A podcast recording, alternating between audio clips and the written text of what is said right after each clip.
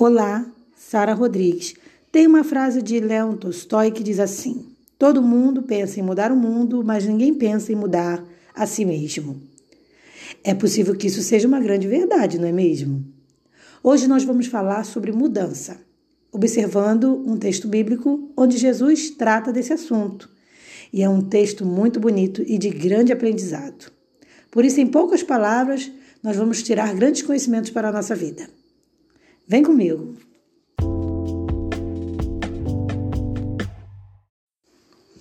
Em Lucas 6, versículo 43 a 45, nós vemos uma grande lição de Jesus para a nossa vida espiritual.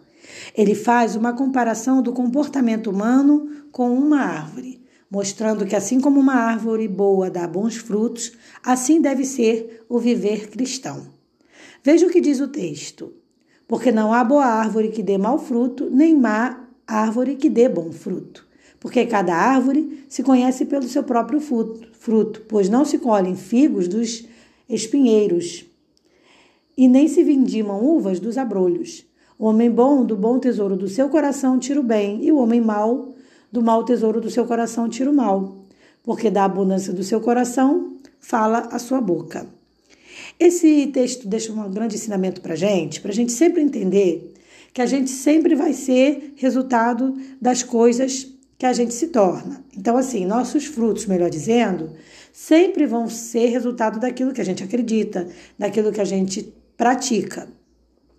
O povo de Israel sofria muito com seus líderes naquela época de Jesus, porque os líderes falavam uma coisa e viviam outra. Então eles pregavam coisas erradas para o povo, levando o povo muitas das vezes à perdição. E foi contra isso que Jesus lutou. E talvez seja por isso que ele tenha sido crucificado. Porque a luta de Jesus não era contra os ímpios, mas era contra a hipocrisia daqueles que se diziam justos. Então Jesus ensinou ao povo que eles precisavam estar preparados para distinguir entre o que seria correto do incorreto, o justo do injusto. E era isso que era a garantia do povo, essa percepção aguçada. Jesus fez uma comparação do ser humano com uma árvore, mostrando que os seus frutos seriam de acordo com suas ações e com suas crenças.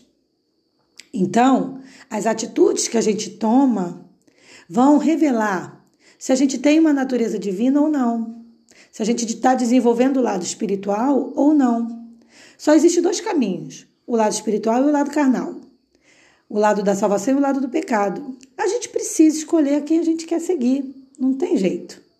Se a gente quer produzir um bom fruto, é importante que a gente esteja próximo da árvore maior que é Jesus.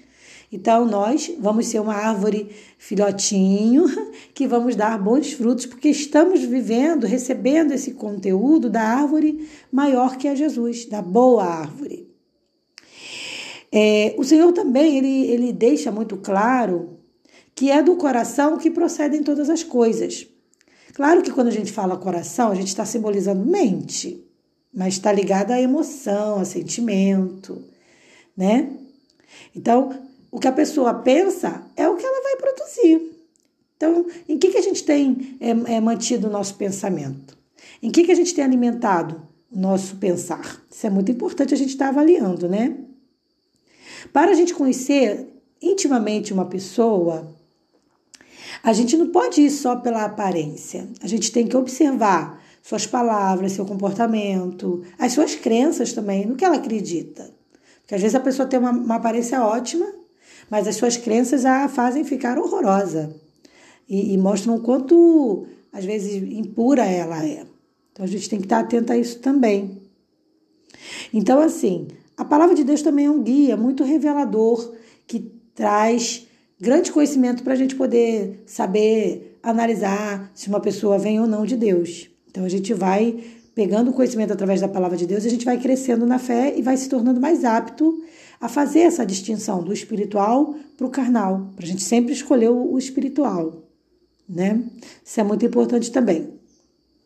Imagina uma pessoa, por exemplo, que vive falando de si mesma, que só quer se vangloriar dos seus feitos e que fica o tempo todo buscando elogios.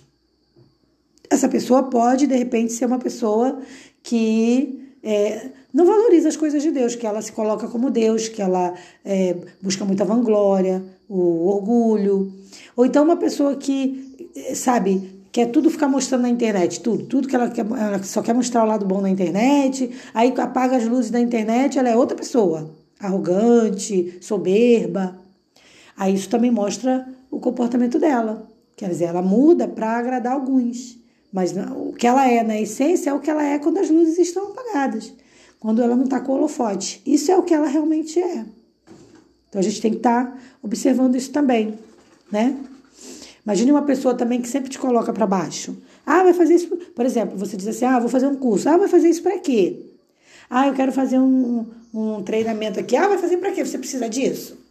Ah, eu estou pensando em me especializar. Ah, para que, que você vai fazer?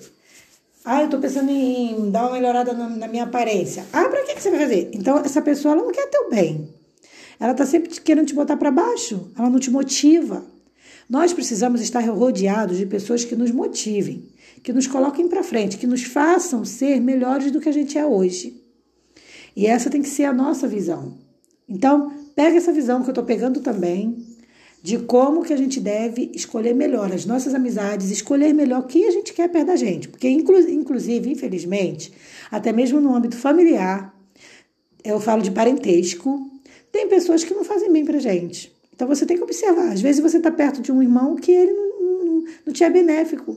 Então melhor é se distanciar mesmo, infelizmente. Você não vai brigar. Porque, como Paulo diz, quanto possível estiver em vós, tem de paz com todos os nomes. Nós vamos manter a paz. Mas às vezes é, é super compreensível você não querer a pessoa perto de você. Porque se você não é feliz com a, com a presença dela e em contrapartida talvez ela também não seja feliz com a sua presença, para que manter a união ali? Vai trazer discórdia, vai trazer conflito. Melhor é se afastar mesmo. É triste, mas é a realidade. Bom, e com isso eu vou ficando por aqui. Agradeço a sua presença nesse podcast. Te convido para o nosso próximo encontro. E também te convido a conhecer minhas músicas e os meus conteúdos no meu canal do YouTube. Tá bom? Um forte abraço, que Deus abençoe ricamente o seu dia. Paz.